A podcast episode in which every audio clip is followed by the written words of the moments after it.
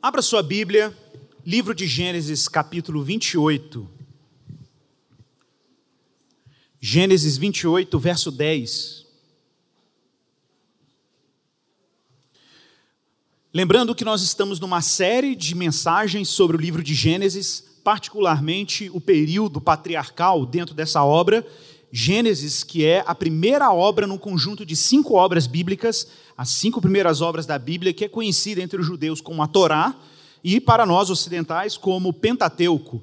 E a gente está aí navegando nesse livro da aliança, e hoje, particularmente, vamos tratar de uma experiência que Jacó, o último dos três patriarcas, ah, tem com Deus numa fuga de sua casa. E aí é Gênesis 28, 10. Leremos até o verso 22. E assim diz a palavra do Senhor. E Jacó partiu de Berseba e foi em direção a Arã. E chegou a um lugar onde passou a noite, porque o sol já havia se posto. Tomando então uma das pedras do lugar, colocou-a debaixo da cabeça e deitou-se ali para dormir. Então sonhou. Sonhou que havia uma escada colocada sobre a terra, cujo topo chegava até o céu e os anjos de Deus subiam e desciam por ela. E acima dela estava o Senhor, o Senhor que disse: Eu sou o Senhor, o Deus de teu pai Abraão e o Deus de Isaque, e darei a ti e à tua descendência esta terra que você está aí deitado. E a tua descendência será como o pó da terra, tu te espalharás para o ocidente, para o oriente, para o norte e para o sul Todas as famílias da terra serão abençoadas por meio de ti e da tua descendência. Eu estou contigo, e eu te guardarei por onde quer que tu fores, e te farei voltar a esta terra, pois não te deixarei até que haja cumprido o que te prometi. Quando Jacó acordou do sono, ele disse: Realmente o Senhor está neste lugar. E eu não sabia, e cheio de temor, ele disse: como este lugar é terrível. Este lugar não é outro senão a casa de Deus, a porta do céu. Jacó, levantando-se de manhã cedo, tomou a pedra que havia posto debaixo da cabeça e a colocou como uma coluna, derramou azeite sobre ela e chamou aquele lugar Betel. Antes, porém, o nome da cidade era Luz. Jacó também fez um voto se Deus for comigo e me guardar neste caminho que eu vou seguindo, e me der pão para comer e roupas para vestir, de modo que eu volte em paz à casa de meu pai, e se o Senhor for o meu Deus, então esta pedra que coloquei como coluna será casa de Deus, e certamente te darei o dízimo de tudo quanto me deres. Pai, muito obrigado pela palavra do Senhor. Nós precisamos do teu auxílio e da tua ajuda, Pai. Nós precisamos do teu socorro, porque o Senhor quer falar conosco por gente frágil, vulnerável como nós. Pai, nós não temos qualquer dignidade em nós mesmos para transmitir uma palavra tão santa, Senhor Deus, tão profunda como aquela que o Senhor nos revela na tua Escritura. Mas pedimos que o Senhor nos suporte, que o Senhor nos dê amparo e ajuda, para que a tua palavra cumpra aquilo que o Senhor lhe designou.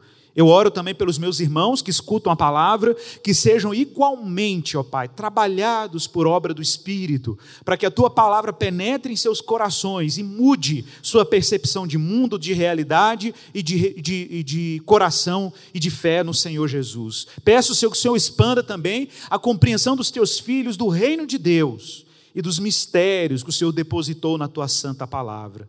Ajuda-nos, Senhor Deus, a compreender a tua palavra e a tua instrução para nós nessa noite, a nossa oração em Cristo Jesus. Amém.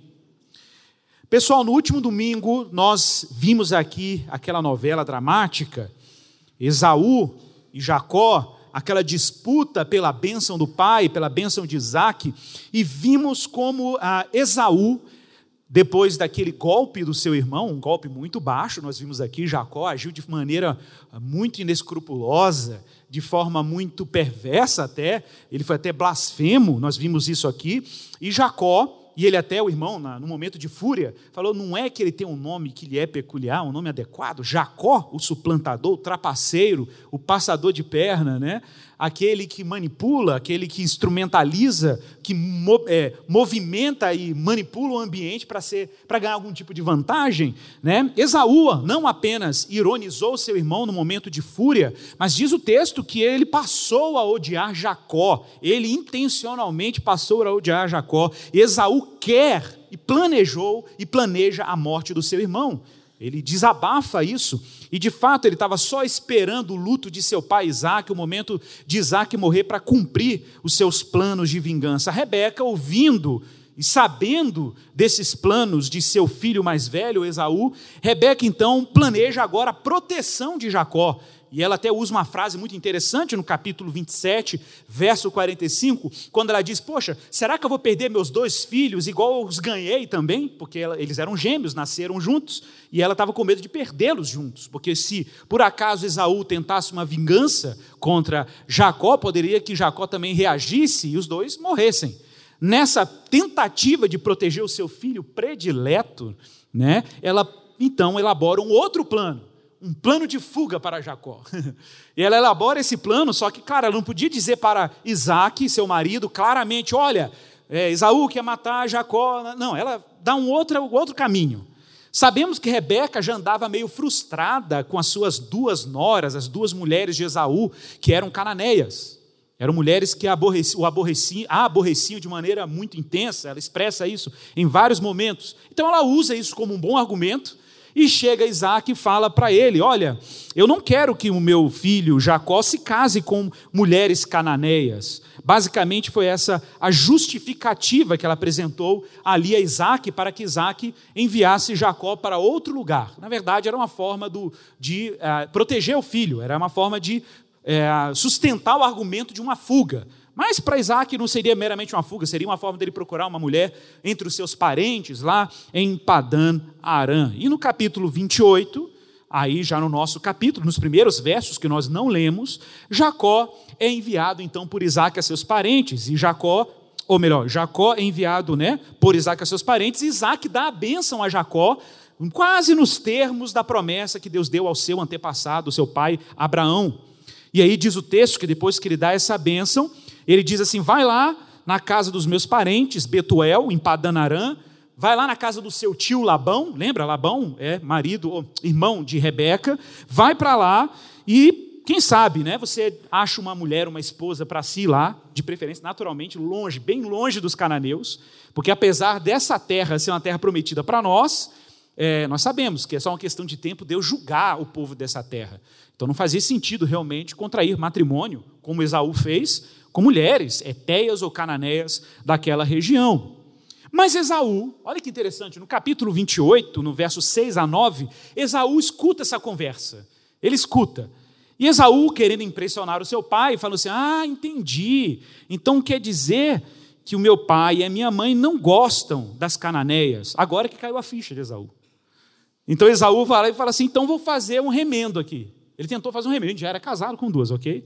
Qual foi o remendo? Verso 8: Entendeu Saul, Esaú, que as filhas de Canaã eram mal vistas por seu pai Isaque. Verso 9: Esaú foi a Ismael, o remendo. A Ismael, gente, ok? A tribo, o grupo, a família de Ismael. Ismael já tinha morrido, mas eram os descendentes. Ele foi até a família de Ismael, que já era uma família naturalmente rejeitada por Deus, por, por, por razões que nós já vimos na Bíblia, e lá além das mulheres que ele já tinha, que eram cananeias, ele agora tem mais uma mulher. Ele pega Maalat, irmã de Nebaiote, filha de Ismael, filho de Abraão. Então o remendo aí não foi, foi pior do que o soneto, ok? Mas era uma tentativa de Esaú impressionar os seus parentes, uma vez que ele já estava em um complexo de rejeição crescente, né, por causa de uma série de eventos que nós acompanhamos aqui. E aí, finalmente, chegamos no verso 10, quando Jacó parte de Berseba em direção a Arã. Gente, só para vocês se localizarem geograficamente. Berseba, até hoje existe essa cidade em Israel, é uma cidade que fica no sul, eu já estive lá, no Negev, uma região muito deserta, desértica, bem ao sul mesmo de Israel, mas tem alguns oásis lá. Berseba mesmo é um lugar onde tem um oásis. Inclusive o texto bíblico fala que havia poços lá, inclusive poços abertos pelos próprios patriarcas. A questão é que a jornada deles seria uma jornada muito longa. São 750 quilômetros de caminhada. ok? Eu estou falando aqui, só para vocês terem uma ideia, que na proporção do Oriente Médio, isso significa sair do sul de Israel e subindo ao norte e chegar ali na fronteira do Iraque com a Turquia. Um lugar muito distante, era uma jornada muito longa. E, gente, e de quem que nós estamos falando aqui? Nós estamos falando aqui de uma história que até esse momento é de Jacó, o fugitivo. Daria até o nome de um filme. Jacó, o fugitivo. Já tem o Jacó, o mentiroso, né? Tem o Jacó, o fugitivo. Ele é um exilado. Ele é um exilado, ele está em fuga. Seu irmão está querendo assassiná-lo. E ele está fugindo. Agora, irmãos, atenção. Que livro é esse que você tem nas suas mãos aí? O livro de Gênesis, ok? Eu quero que você faça um exercício aí de imaginação. Esse livro que você tem em suas mãos, o livro de Gênesis, é parte do livro da aliança dos israelitas. Tá claro? Então você precisa ler essa obra como os israelitas, lembrando que Moisés escreveu essa obra, que nós estamos lendo agora, e ele escreveu por quê? Por que, que Moisés escreveu essa história toda que nós estamos lendo esses dias aqui? Ele escreveu isso para educar o povo de Israel na memória de como Deus veio se revelando aos seus antepassados. E que Deus é esse.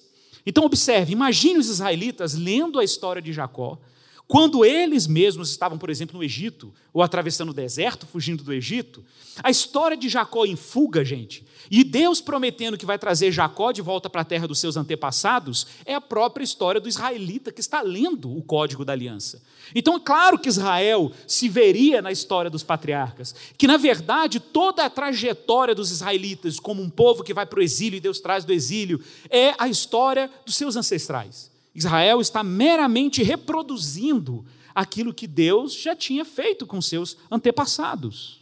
Mas diz o texto aí, observe, que Jacó, e isso é interessante mencionar, porque pensa assim, gente, Jacó recebeu a bênção.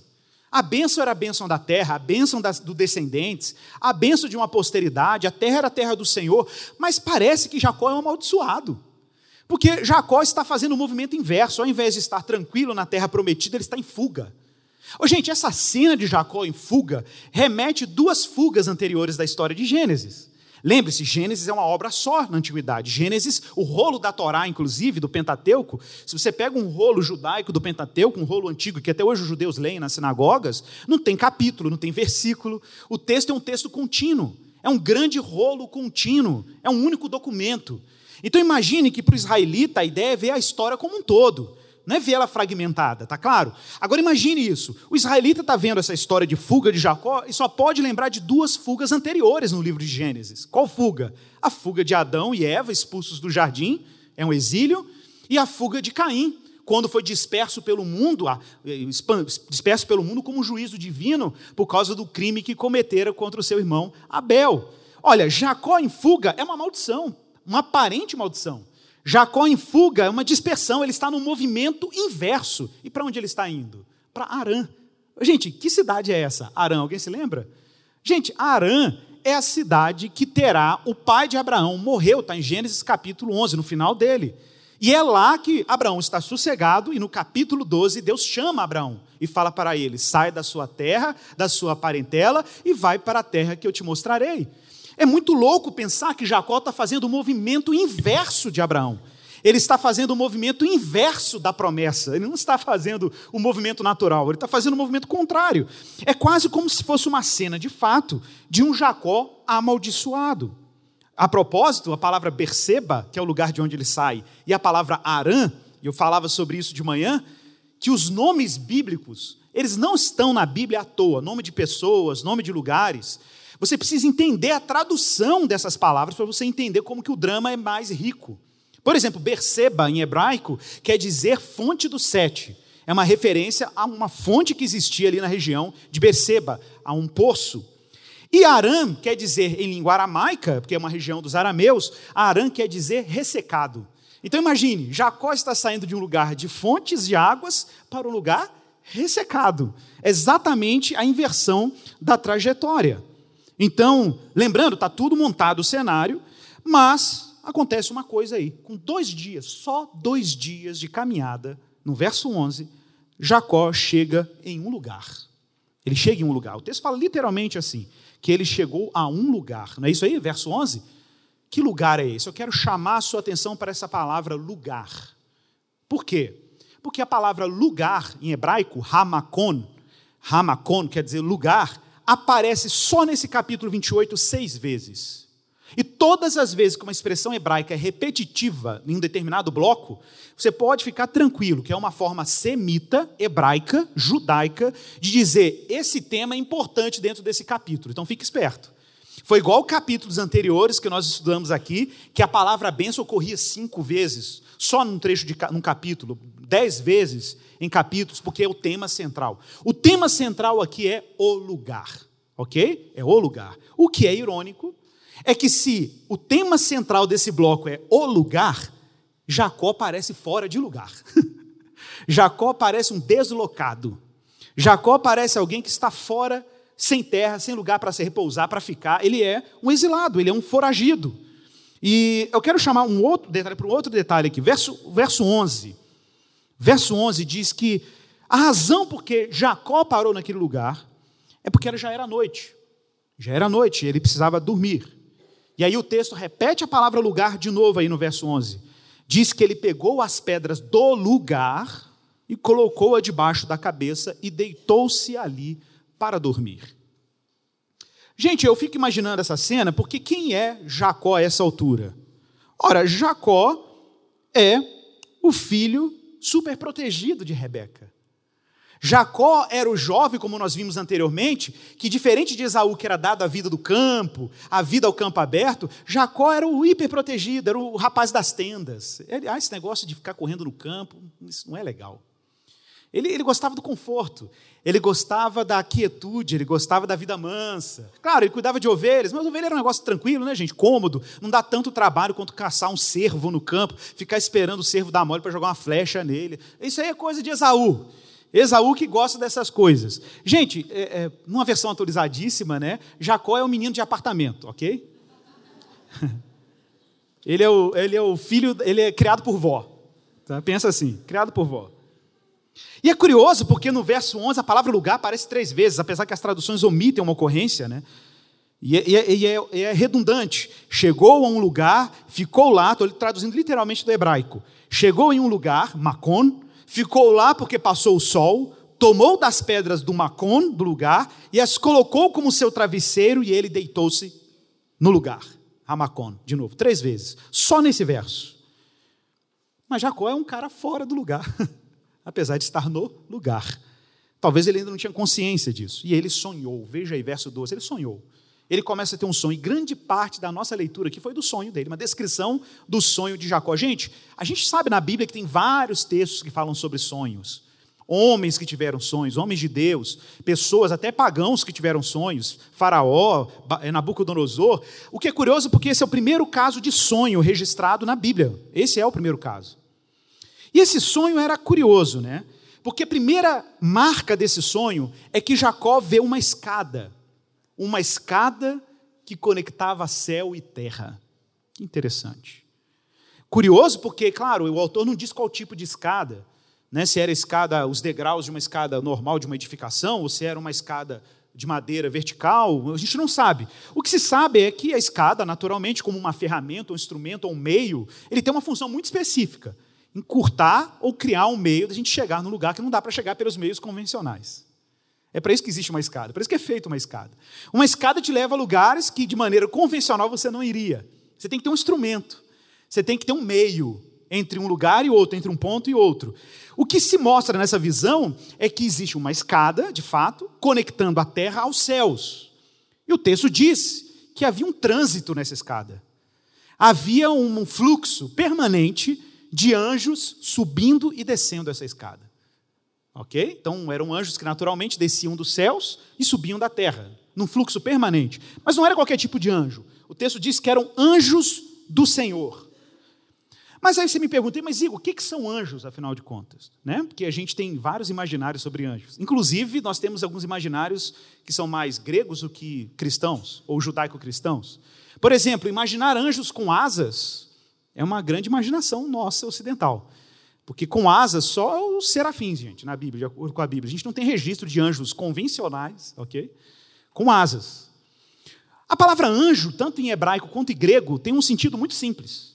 Em hebraico, a palavra para anjo é malar, no plural malachim, anjos. E em grego é a palavra angelos, daí a expressão anjo. O que é curioso é que os tradutores nunca, raramente na Bíblia traduzem anjo mensageiro, que é o sentido literal do termo. Traduzem quase como uma transliteração. Anjo. O único caso que eu me lembro agora na Bíblia que anjo é traduzido como mensageiro é quando fala de Paulo, que tinha um mensageiro de Satanás para me esbofetear, falando do espinho da carne de Paulo. Mas a palavra no original é ângelos. Por que não falou lá um anjo de Satanás para me esbofetear? Botou mensageiro. Né? Observe. Para o tradutor, fica meio aberto, de fato, a tradução. Mas pense assim: são mensageiros de Deus que subiam e desciam, ok? Mensageiros de Deus, é o que a gente chama de anjo.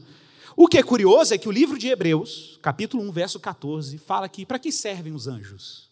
Eles são espíritos, ministradores, enviados para serviço a favor daqueles que hão de herdar a salvação. Interessante. Eles estão prestando um serviço ali.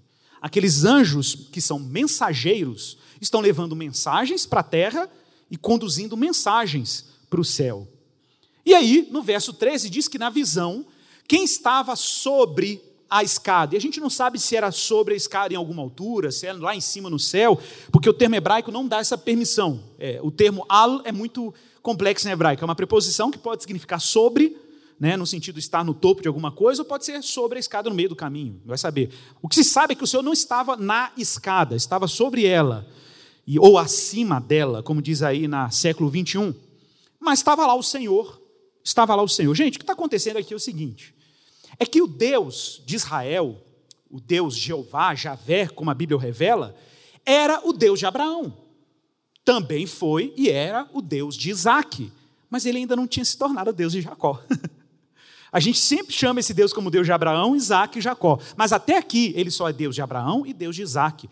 Se você olha a história pregressa de Jacó, inclusive nas suas jogatinas, nas suas manobretas, para conseguir vantagens, bênçãos, sequer há uma preocupação de Jacó em honrar esse Deus. Ele sempre se refere a esse Deus como Deus do meu pai Isaac, mas nunca se refere a ele como seu Deus. Gente, o que está acontecendo aqui é que Jacó tem que converter. Jacó precisa converter, graças a Deus, né, irmão? Porque o irmão é complicado, ele precisa converter. Né? E ele precisa de Deus, e Deus precisa salvá-lo, e Deus precisa se revelar a ele, e Deus dá um sonho. É curioso também pensar que para Deus despertar Jacó, ele teve que dormir primeiro. Para Deus salvar Jacó da inconsciência sobre Deus, ele precisa ficar inconsciente para ter essa revelação dele. É, é o modo como Deus utilizou a, a auto-revelação dele. Mas um outro detalhe é que a visão de uma escada é uma coisa muito interessante. Porque lembra, Gênesis é uma obra única. Essa coisa de céu e terra não é uma novidade dentro do livro de Gênesis nos capítulos anteriores, não. Para o leitor israelita, nenhuma novidade. Por que não? Porque já houve uma tentativa de se chegar ao céu no capítulo 11 de Gênesis. Lembra? Uma cidade chamada Babel, que tinha uma torre cujo topo a ideia era que chegasse ao céu.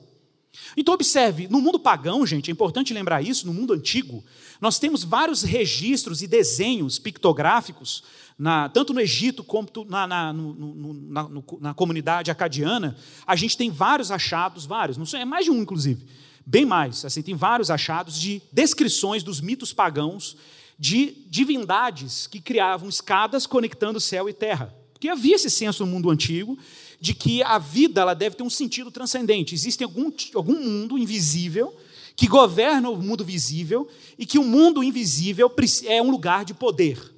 E para você ter poder no mundo terreno, você tem que ter acesso ao mundo invisível. A ideia aqui, então, em Babel, né, a, a ideia da torre, era a ideia de, do homem chegar onde Deus ou os deuses estavam adquirir poder para tornar célebre o seu próprio nome. É assim que Gênesis 11, lá com Nimrod, descreve a Torre de Babel. O que é curioso é que existe de fato uma ponte entre céu e terra, mas ela não foi feita por homens. Nesse caso aqui, a ponte ou a escada, a conexão entre céu e terra, esse atalho divino, foi elaborado pelo próprio Deus. O próprio Deus criou essa conexão. Nenhum homem tem condições de elaborar esse caminho de baixo para cima. A propósito, gente, todo esforço humano de se chegar ao sagrado de baixo para cima é sempre um esforço pagão. Sempre. Ou você acha que o que está por trás das ideologias seculares? Se não um esforço, um empreendimento humano de tentar construir o paraíso a partir do seu próprio empenho. O que você acha que está por trás, por exemplo, de muitas religiões pagãs pelo mundo, e religiões que teve você diga assim, não é tão pagão, mas elas se inspiram na noção de que o meu empenho, o meu esforço vai me fazer chegar no sagrado. Quando nós olhamos para esse texto, nós vemos o contrário disso. Nós vemos o sagrado se chegando a Jacó. Gente, Jacó não tinha qualquer consciência religiosa nesse momento. Jacó está em fuga, ele está pensando na sobrevivência, tá ok? Só isso, ele está pensando só na sua sobrevivência. E Deus? Deus tá em, tem outros interesses com Jacó.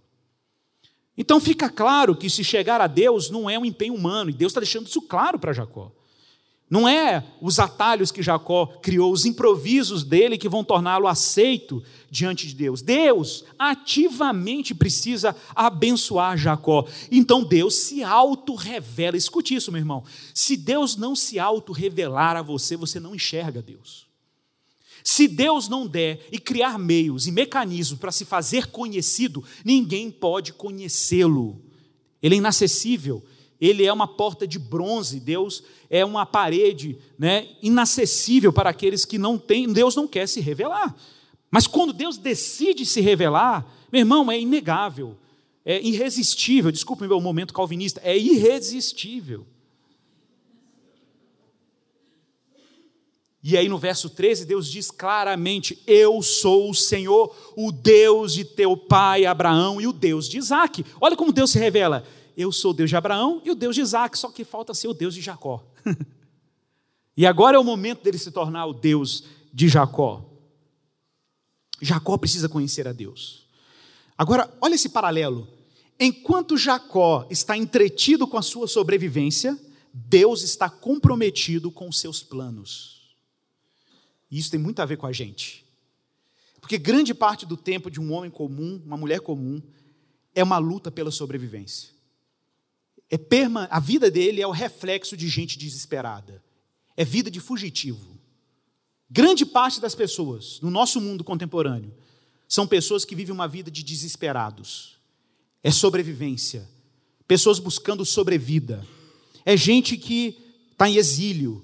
É gente que está em fuga, igual Adão em fuga, igual Caim em fuga, igual o próprio Jacó ameaçado mas é interessante perceber como que a trajetória de um fugitivo cruzou com a trajetória de um Deus altamente comprometido com seus planos. E quando cruza, coisas acontecem. A começar por um Deus que se auto-revela. Um Deus que se faz conhecido. Um Deus que diz: Olha, eu sou, não está aí? Eu sou o Deus, o Senhor, o Deus de teu pai Abraão e Isaac. E aí ele faz uma promessa. A promessa que está no verso 13. Ele diz assim: Darei a ti e a tua descendência, eu já falei isso aqui nessa série. Fique esperto quando você vê a palavra descendente ou descendência, porque em língua hebraica é a palavra zerá, e zerá em hebraico é tanto semente como descendente. É curioso porque a tradução grega dessa expressão é a palavra espermatikos. Esperma, é semente, é gene, é DNA, é alguma coisa que Deus está colocando numa descendência, de fato física, que vai culminar em um descendente, de acordo com Paulo, que Paulo depois faz um spoiler, ele diz que é o próprio Cristo. Então, observe, a preocupação do Pentateuco e da Torá de preservar uma genealogia é registrar os rastros da promessa, da semente. Mas aí você diz assim, mas o texto diz que eu darei a ti, a tua descendência, uma terra, ou esta terra. Atenção para isso. Que terra? Boa pergunta. Que terra? Para você, qual é a dimensão da promessa de Deus para Abraão e seus descendentes? Que terra? Talvez você diga assim, Canaã? Talvez você diga assim, tá bom, Igor, vamos um pouquinho além. Será que é a Palestina? Será que é até o Egito? Até a Babilônia? A antiga Pérsia? Ou o Irã hoje? Será que é Roma? Será que é Europa? Qual é a dimensão da promessa abraâmica? Quais são os limites dessa promessa? Para você saber os limites, abra aí Gênesis capítulo 13. Volte um pouco, vamos ver como que Deus mostrou primeira vez essa promessa para o primeiro patriarca Abraão. Olha que interessante isso, gente. Preste muita atenção na linguagem. Em Gênesis capítulo 13, verso 14.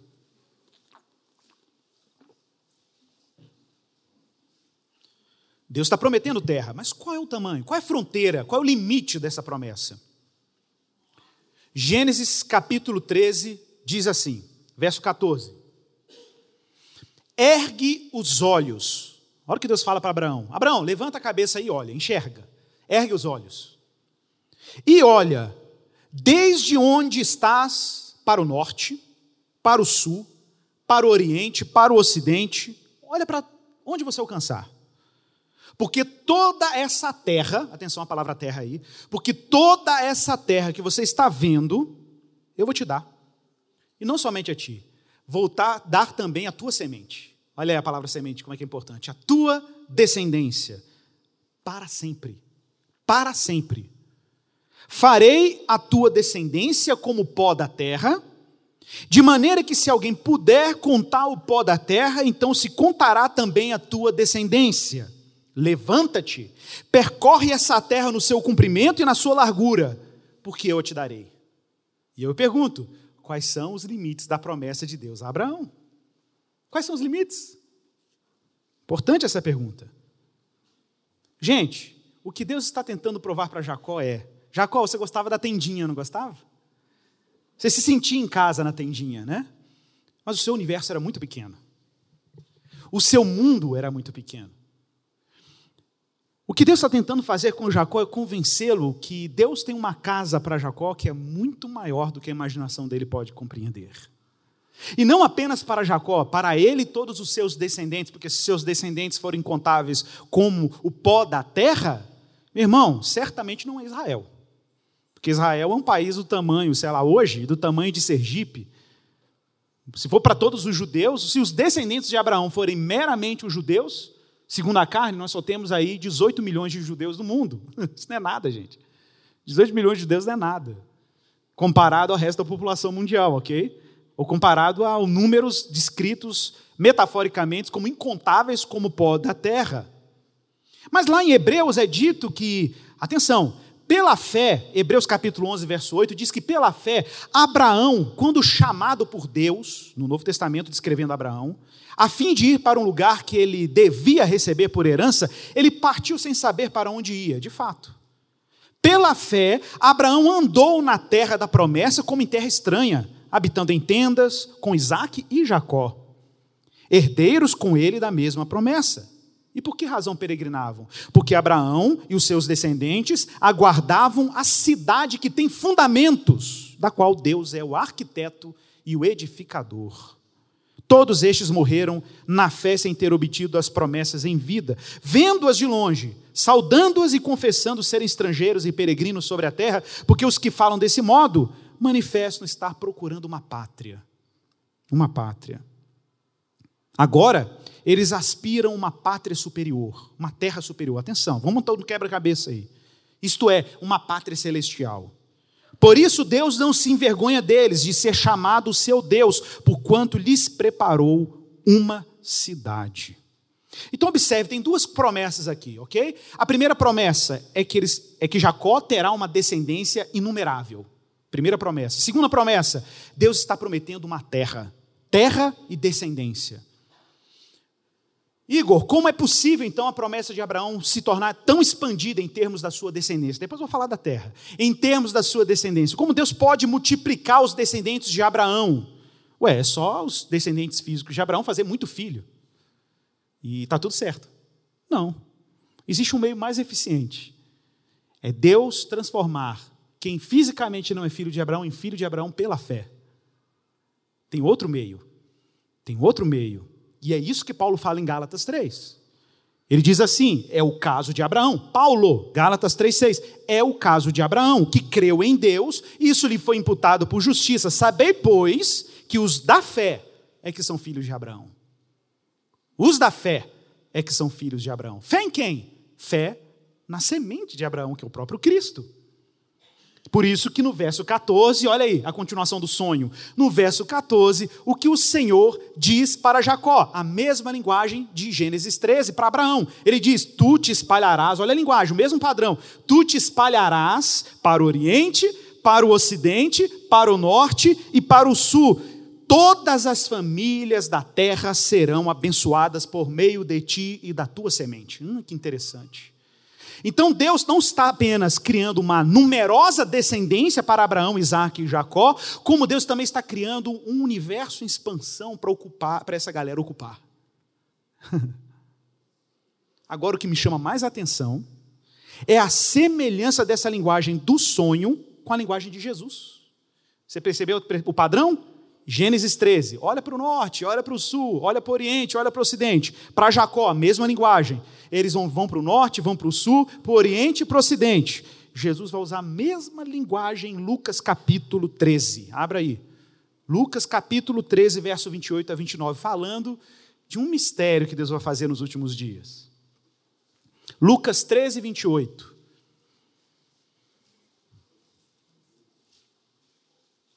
É um texto que nós lemos domingo passado, mas eu quero ler esses três versos.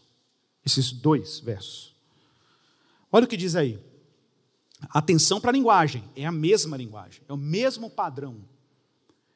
Lucas 13, 28. Ali haverá choro e ranger de dentes. Lembra, Jesus está falando aqui para os judeus, para os fariseus que estão ouvindo ele. Ele fala assim: ali haverá choro e ranger de dentes, quando virdes no reino de Deus Abraão, atenção, Isaac e Jacó e todos os profetas. Então o que Jesus está falando? Judeusada, filhos de Abraão, segundo a carne, atenção, estou falando com vocês aqui. Um dia vocês vão chorar e vão ranger os dentes, porque vocês vão ver o reino de Deus lá do outro lado, e vocês vão ver Abraão, Isaac e Jacó, e todos os profetas ressuscitados ali, mas vocês do lado de fora. Olha que tenso. E vocês do lado de fora. E aí o texto diz mais: muitos virão do Oriente, muitos virão do Ocidente, do Norte e do Sul, a mesma linguagem, a mesma linguagem, e tomarão lugar à mesa no reino de Deus. Quem é esse que vem do Norte? Quem é esse que vem do Sul? Quem é esse que vem do Leste? Quem é esse que vem do Oeste? São os filhos de Abraão, segundo a fé são todos aqueles que foram reconciliados com Deus de Israel por meio do descendente de Abraão, que é Jesus, e foram atraídos por Jesus e se sentarão à mesa, enquanto os filhos de Abraão, segundo a carne, em grande parte não se sentarão. Por isso que lá quando João Batista no evangelho de João diz assim: "Olha, vocês estão preocupados em serem filhos de Abraão?" Falando para o grupo de judeus que ele estava batizando lá. "Olha, eu vou dizer para vocês dessas pedras Deus pode suscitar filhos a Abraão. Nenhum problema para Deus. E aí no verso 15, voltando em Gênesis 27, 28, no verso 15, o Senhor diz para Jacó: Eu estou contigo. Gente, isso aqui é extraordinário. Isso aqui é extraordinário. Eu estou contigo. Eu vou te guardar. Por onde você for, eu vou te guardar. Eu vou te guardar porque e vou te fazer voltar a essa terra, pois não te deixarei até que haja cumprido aquilo que eu te prometi. Irmãos, a questão aqui é que Deus está ensinando para Jacó, acordando Jacó, fazendo ele entender que ele não tem que viver como amaldiçoado, ele não tem que viver como exilado, como foragido, como alguém sem lugar, como alguém sem terra. Deus está fazendo uma grande piada divina com Jacó e está dizendo para ele: está gostoso o travesseiro aí? É isso. O que, que você está achando do travesseiro? Tá bom? E essa casa aí está confortável? Que casa, gente? O homem está dormindo a relento. Que casa? Gente, o universo. A casa é simplesmente o universo. A casa é simplesmente tudo que Deus criou. A casa é a terra. Ele fala: essa terra que você está deitado aí, vou te dar por herança. E eu te pergunto de novo: qual é a expansão da promessa? Qual é a extensão da promessa? Expande aí, meu irmão, a compreensão. Qual é a extensão da promessa? Gente, o que Deus está fazendo com Jacó, com Abraão, com Isaac, é o que? Simplesmente requerendo aquilo que Deus prometeu a Adão e Eva. Deus está requerendo a sua própria criação, está devolvendo a criação às suas criaturas. E Deus está fazendo isso pelos patriarcas, isso vai culminar, obviamente, com a revelação de Jesus. É uma grande história de redenção cósmica, de tudo que Deus criou. Então, essa terra aí não é um território, essa terra aí é toda a criação de Deus. Então Jacó não tinha que sentir alguém expulso de casa. Essa que é a ironia. Jacó podia se sentir nesse momento como alguém sem casa, um sem teto. E Deus está dizendo: se preocupa não, você está na minha casa. Você está dentro da minha tenda, Jacó. Eu sou o Senhor dessa casa chamada mundo. E essa terra que você está deitado aí, eu vou dar a você e os seus descendentes. Não importa onde, meu irmão. Esse é o segredo. Não importa onde. Ah, eu vou para Portugal que eu vou ganhar bênção, eu vou ganhar, vou ganhar vida lá em Portugal. Não, Deus está me chamando para ir para os Estados Unidos. Ninguém é chamado para ir lá para o Azerbaijão. Eu acho impressionante isso. E está precisando de crente lá. Paquistão. Lei da blasfêmia, está precisando de muito crente lá. Ninguém chamado para ir para o Paquistão, não sei porquê. Ainda vou ter uma resposta para isso. Ah, eu vou para o Canadá. Tá bom, irmão. Mas saiba, não importa onde, importa com quem. Não importa onde, importa com quem. E a ideia é essa: Deus está dizendo para ele, Jacó, fica de boa. Não importa para onde você vá, o que importa é com quem você está. E eu estou contigo. Eu estou contigo. Você pode estar indo para um lugar seco, você pode estar, parece estar regredindo, parece que a história está voltando, parece que você está um desterrado, mas eu estarei contigo, eu vou te fazer voltar à terra dos seus pais, não te deixarei até que haja cumprido o que te prometi. Irmãos, isso é para todo eleito de Deus. Todo eleito de Deus pode estar nesse mundo. Parece que você é um desterrado, parece que você é um filho da diáspora, mas saiba, Deus vai te trazer de volta para a casa do Pai. Nós não somos como Caim disperso, nós somos como o peregrino Abraão, que um dia volta para casa. Ou como o peregrino Jacó, que um dia volta para casa. Jacó não tinha que se sentir um estranho na criação de Deus. Ele não tinha que se achar um estranho na terra de Deus. E, gente, eu quero lembrar que no mundo antigo, atenção para isso, um detalhe cultural importante: no mundo antigo, os deuses eram territoriais. Já parou para pensar nisso? Que os deuses que eram cananeus não estavam lá na Babilônia, não estavam no Egito. Cada território tinha suas divindades. No mundo antigo, essa noção de uma divindade translocal, uma divindade que te acompanha, você andando em territórios ocupados por outras divindades, era uma loucura, mas essa era a revelação de Deus para Jacó e para os seus, para os seus antepassados. Qual é a revelação? Ele é o Deus de toda a terra. Que Deus é esse que entra na casa do outro sem bater? Que Deus é esse que entra no território dos outros sem pedir licença? Ele não tem que pedir licença, ele, é o Deus de toda a terra, os outros que são falsos deuses. E ele, Deus está falando: eu vou, eu vou com você. Vai andando que eu estou contigo, não se preocupe. Eu estou contigo, ainda vou te trazer de volta para a casa do seu pai. Eu farei você voltar a essa terra. Quando Jacó acorda, verso 16, Jacó acorda do sonho, ou do seu sono, e ele acorda assustado. Diz o texto aí que a primeira frase dele quando acordou: Realmente Jeová, o Senhor, está neste lugar e eu não sabia. Olha, olha que curioso isso. Jacó admite uma ignorância sobre Deus. Jacó admite a sua ignorância sobre esse Deus, que era o Deus dos seus ancestrais. Ele fala: Deus está nesse lugar. Olha a palavra-chave: lugar, Macon. Deus está neste lugar e eu não sabia. E o verso 17 fala que ele está cheio de temor. E é curioso, né? Porque a gente olha para os textos bíblicos e a gente, desculpa, é uma, é uma constatação.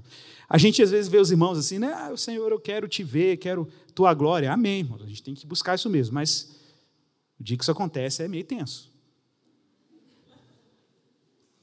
É de tremer os ossos. Todas as narrativas bíblicas de aparição divina o povo está lambendo o pó, gente. O povo está caindo por terra, o povo está tremendo, está desmaiando. João desmaia quando vê Jesus na ilha de Pátimos. Ezequiel cai por terra. O povo não dá conta de se carregar diante da aparição divina. Isaías fala: ah, eu sou um homem de língua pesada, um homem de, de lábios impuros. O povo, todo mundo, todos os textos da aparição divina é pânico. Ninguém está feliz, assim, ai que delícia a presença de Jeová. Não, é desespero. O povo começa a correr, é terrível. Olha, olha a frase aqui. Olha como esse lugar é terrível. Esse lugar não é outro senão a casa de Deus. Que, que interessante, né? Que interessante isso aqui. Lembra, gente, Jacó é um cara sem casa.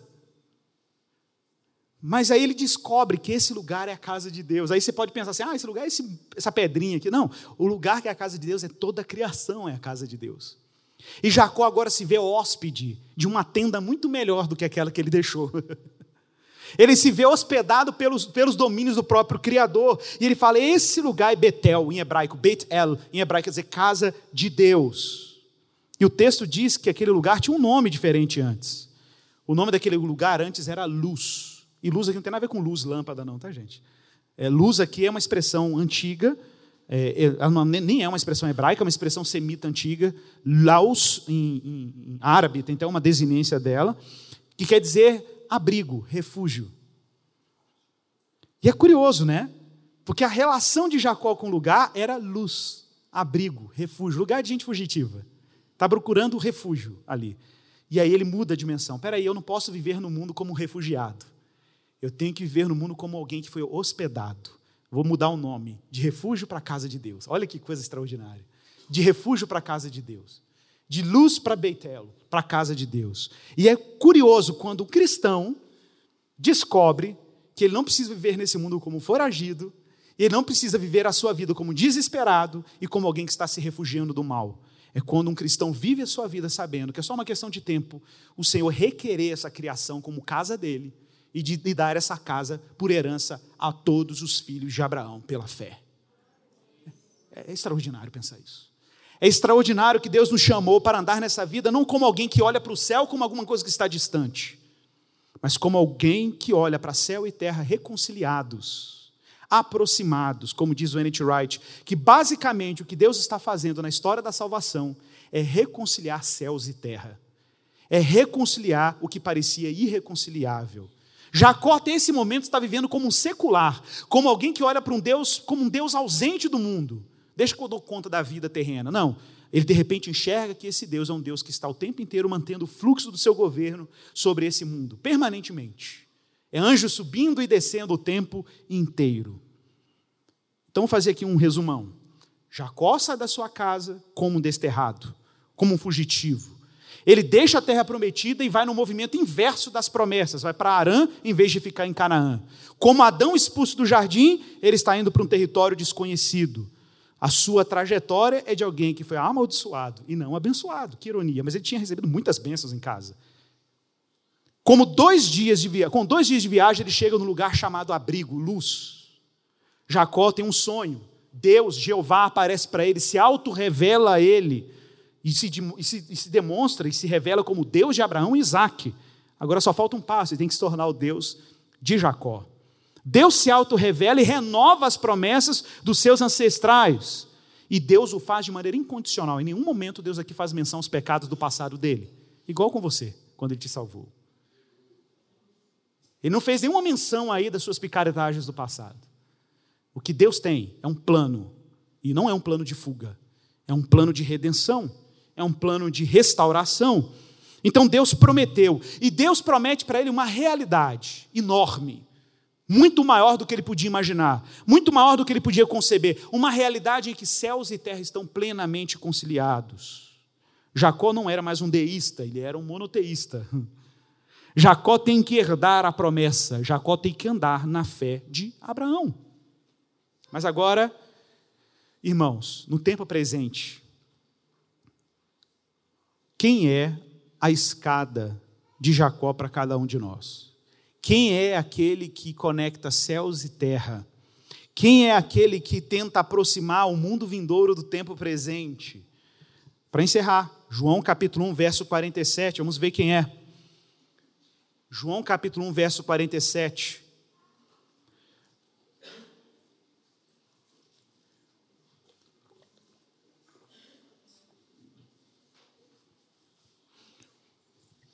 Igor, a Bíblia fala que nós vamos para o céu. Não, a Bíblia fala que o céu virá até nós. Apocalipse 21, a nova Jerusalém desce do céu. Deus vai transformar a sua criação, por isso, capítulo 8 de Romanos diz que a criação a um só tempo geme e suporta angústias até agora, aguardando a revelação dos filhos de Deus. A terra geme aguardando a sua redenção. Deus fez a terra e ela era muito boa. Quando nós cristãos falamos que vamos morar no céu, não é morar no céu porque nós vamos deixar a terra para trás e ir para o céu. Nós vamos morar no céu porque nós vamos morar numa terra celestial. Nós vamos morar numa terra que foi transformada à imagem do céu, como diz Russell Shedd no comentário dele de Apocalipse 21, verso 1 na Bíblia dele, ele diz que Deus está tornando a terra perfeitamente adaptada para os seus santos. Ah, mas a Bíblia diz que Deus diz que a Bíblia, a Bíblia diz que Deus vai para o Pai vos preparar lugar. Ah, porque eu vou para o Pai e vos prepararei lugar. Para de bobeira, isso é coisa de testemunha de Jeová. Claro que ele vai preparar lugar nos céus. Hebreus capítulo 8 diz que Jesus Cristo subiu a lugares mais altos, está à destra do Pai, à destra da majestade nas alturas dos céus, intercedendo por nós num santuário que não foi feito por mãos humanas. É verdade, é nos céus. Essa é uma linguagem bíblica para o que é eterno. O problema é que Apocalipse 21 vai dizer que aquilo que está no céu, o santuário de Deus, o tabernáculo de Deus, desce do céu. E é por isso que nós oramos o Pai Nosso: venha a nós o teu reino. E é por isso que o Sermão do Monte diz que os mansos herdarão o céu, não é isso? Não. Os mansos herdarão a terra. Deus está adaptando a criação, porque esse é o território que Deus prometeu a Abraão e os seus descendentes. A terra é do Senhor. Onde o seu olho vai, Abraão? Onde você enxerga? Quais são os limites da criação? Essa é a minha promessa.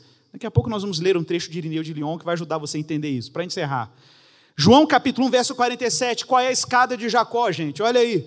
E Jesus viu Natanael, um homem aleatório lá. Jesus viu Natanael aproximar-se e disse a seu respeito: Eis um verdadeiro israelita em quem não há dolo. E perguntou-lhe Natanael: De onde me conheces? De onde você me conhece? Que você sabia que eu estava debaixo de uma figueira. E Jesus respondeu: Olha, antes de Filipe te chamar, eu te vi quando estava debaixo da figueira. Então exclamou Natanael: Mestre, tu és o filho de Deus, tu és o rei de Israel. O cara só converte com essa frase de Jesus. Ao que Jesus respondeu: Olha, porque eu só te disse que te vi debaixo da figueira, você está crendo? Pois maiores coisas do que esta tu verás. E acrescentou: Em verdade, em verdade eu te digo, que um dia você vai ver o céu aberto. Atenção e os anjos de Deus subindo e descendo sobre o filho do homem. Sobre o filho do homem. Esse é o mediador, gente, que encurtou a distância entre céus e terra. Vamos orar.